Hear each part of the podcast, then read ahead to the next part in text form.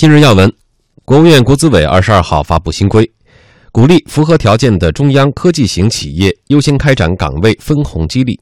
这是国企改革明确了新方向之后，国资委进一步落实政策要求出台的新文件。我们来听央广记者郭淼的报道。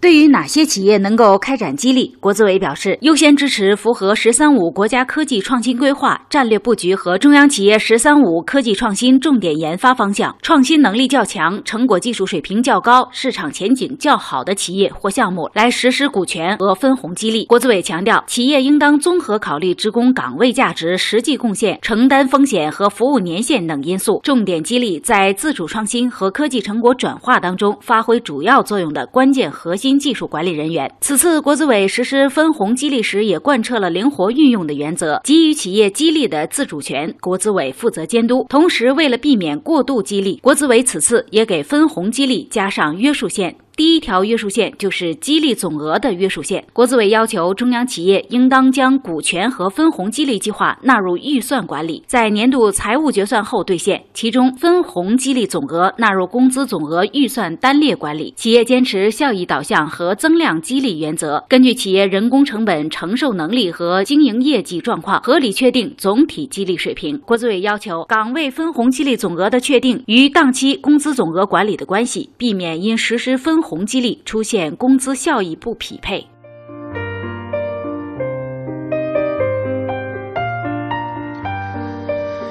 国资委的这个新规啊，鼓励符合条件的中央科技型企业优先开展岗位分红激励，既有激励，同时呢也画出了红线。那么这一句。鼓励符合条件的中央科技型企业优先开展岗位分红激励，两位观察员是怎么来理解的？现在国资委发出的就就是这个新规，它所表现出的一个呃新的信号或者是一个提示是什么呢？我们先请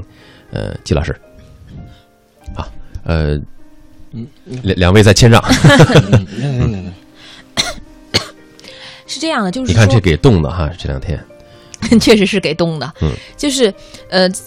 就是企业的分红，它实际上是一个企业在经营的过程中间非常嗯非常重要的一种激励人的方式。它不除了这个工资啊等等之外，其实这个呃股权还有这种分红的激励呢，是对于一个员工能够更好的进行工作的一种激励的方式。嗯，那么是呃它是一个很好就是运用的呃怎么说呢？我觉得如果作为一个一个正常的一个企业，或者说它作为一个公司。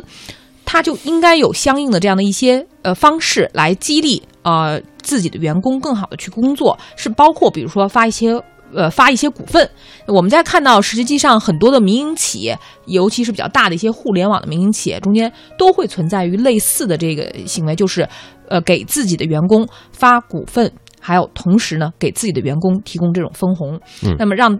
这个。企员工感觉到，就是说我并进并不我自并不是在给别人做，我实实际上是在给自己做。那么这是一种就是呃在企业经营管理中间经常会使用到的一种方式。那么我们一直在说我们国家的国企改革，那在国企改革的过程中间，实际上是要给予企业更多的自主权，而在这这一次，其实国资委这么去做，也是说我要给予相应的一些。公司啊，你我们也看到了这个中间的报道，中间让他们有一定的自主权去看给什么样的人一些股权上的这种鼓励。嗯，那么让呃呃给予企业在经营方面的一些自主权，那么让呃像国资委，它更多的可能只是起到一种监督的作用，而不像以前那样就是直接指手画脚说你应该怎么样去经营，你应该去怎么样怎样去做。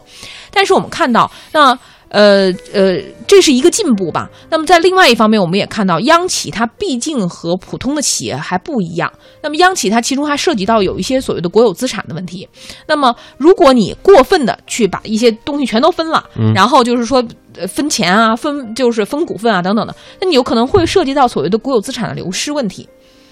所以在这个过程中间，你要进行监督，但是这个度的把握，我觉得其实是蛮，其实是蛮艺术的一件事情。嗯，就是你既需要赋予他自主经营的权利，你同时又要保证你国有资产不不流失。那在这个过程中间，如何掌握度是非常重要的。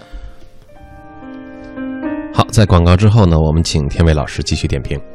那么刚刚呢，我们提到。国资委二十二号发布的一条新规，鼓励符合条件的中央科技型企业优先开展岗位分红激励。实际上呢，在此前的国资研究当中，对于股权激励和分红激励呢，已经做出了很多的探讨。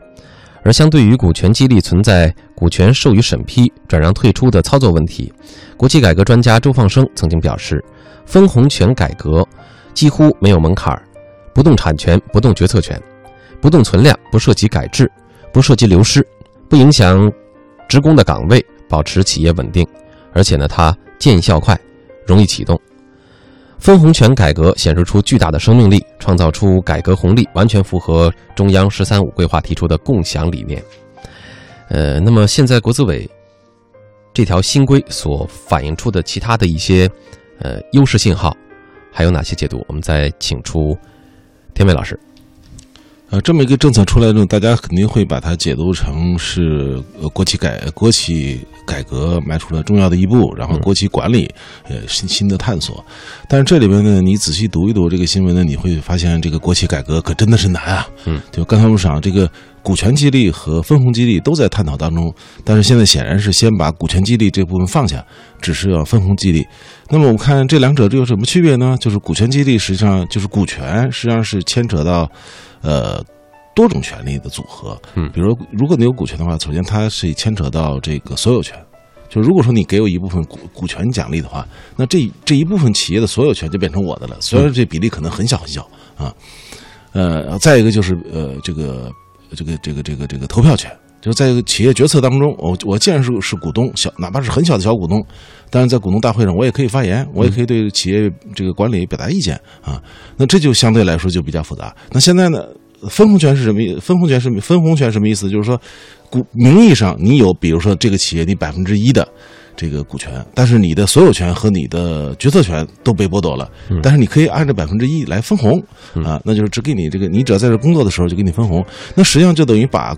这个股权当中的一一小部分，就是只是这个分红这一部分权利拿出来作为奖励，这就看就是国企的改革实际上是有顾忌非常多。嗯，我们知道，要如果在一个私企的话，那实际上是老板决定我对我的企业怎么办，我哪个哪一种方式对我的这个调动职工积极性，呃最有利，我就怎么做。你比如说，我们讲最典型的明星企业华为，嗯，现在大家都在说华为是多么伟大的一个公司，它的百分之九十九的这个。股份都是归华为的这个十几万职工所有，啊，反而是这个谁这个老板任正非只有百分之零点几的股份。可是你想，这个如果是对这样，如果华为如果是国企的话，那等于国企的百分之九十九的股权都流失了。对吧？对，就都变成个都变成职工的了，而不是全民的了。这个怎么可以允许呢？可是如果你没有这样一种奖励机制，华为可能就不会每一个华为员工都拿出百分之百的这个努力来为华为未来投入自己的这个精力啊，然后什么的就不可能。所以其实国企改革真的是非常非常的，呃，要慎重，要困难，要要顾虑很多。那同时反过来也证明，国企的管理其实是